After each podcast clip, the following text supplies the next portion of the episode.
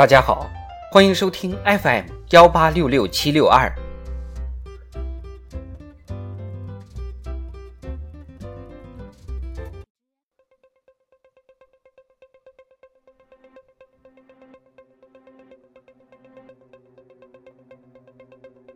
庆祝中国共产党建党一百周年特别节目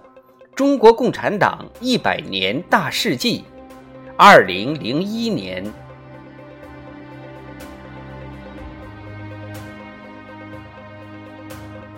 二零零一年一月十日，江泽民在全国宣传部长会议上讲话指出，要在全社会大力宣传和弘扬为实现社会主义现代化而不懈奋斗的精神，强调要把依法治国、以德治国紧密结合起来。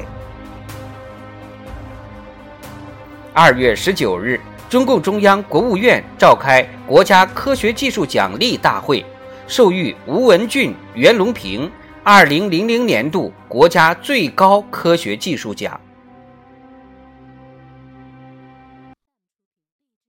二月二十七日，博鳌亚洲论坛成立大会在海南博鳌举行。二零零二年四月十二日至十三日，博鳌亚洲论坛首届年会举行。五月二十四日至二十五日，中央扶贫开发工作会议召开。会议指出，党中央、国务院确定的在二十世纪末基本解决农村贫困人口温饱问题的战略目标已基本实现。六月十三日，国务院印发《中国农村扶贫开发纲要（二零零一至二零一零年）》。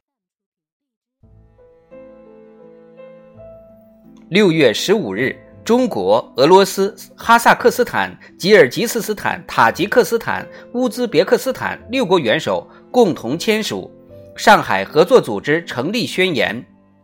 在中国、俄罗斯、哈萨克斯坦、吉尔吉斯斯坦、塔吉克斯坦五国元首会晤机制基础上，正式建立上海合作组织。并将以互信、互利、平等、协商、尊重多样文明，谋求共同发展为基本内容的上海精神写入成立宣言。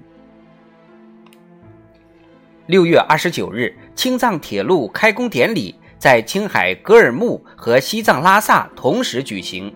二零零六年七月一日，青藏铁路全线建成通车。七月一日，庆祝中国共产党成立八十周年大会召开，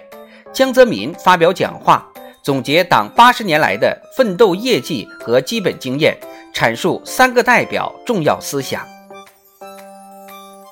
九月二十日，中共中央印发《公民道德建设实施纲要》，提出要把法治建设与道德建设、依法治国与以德治国紧密结合起来。逐步形成发展与社会主义市场经济相适应的社会主义道德体系。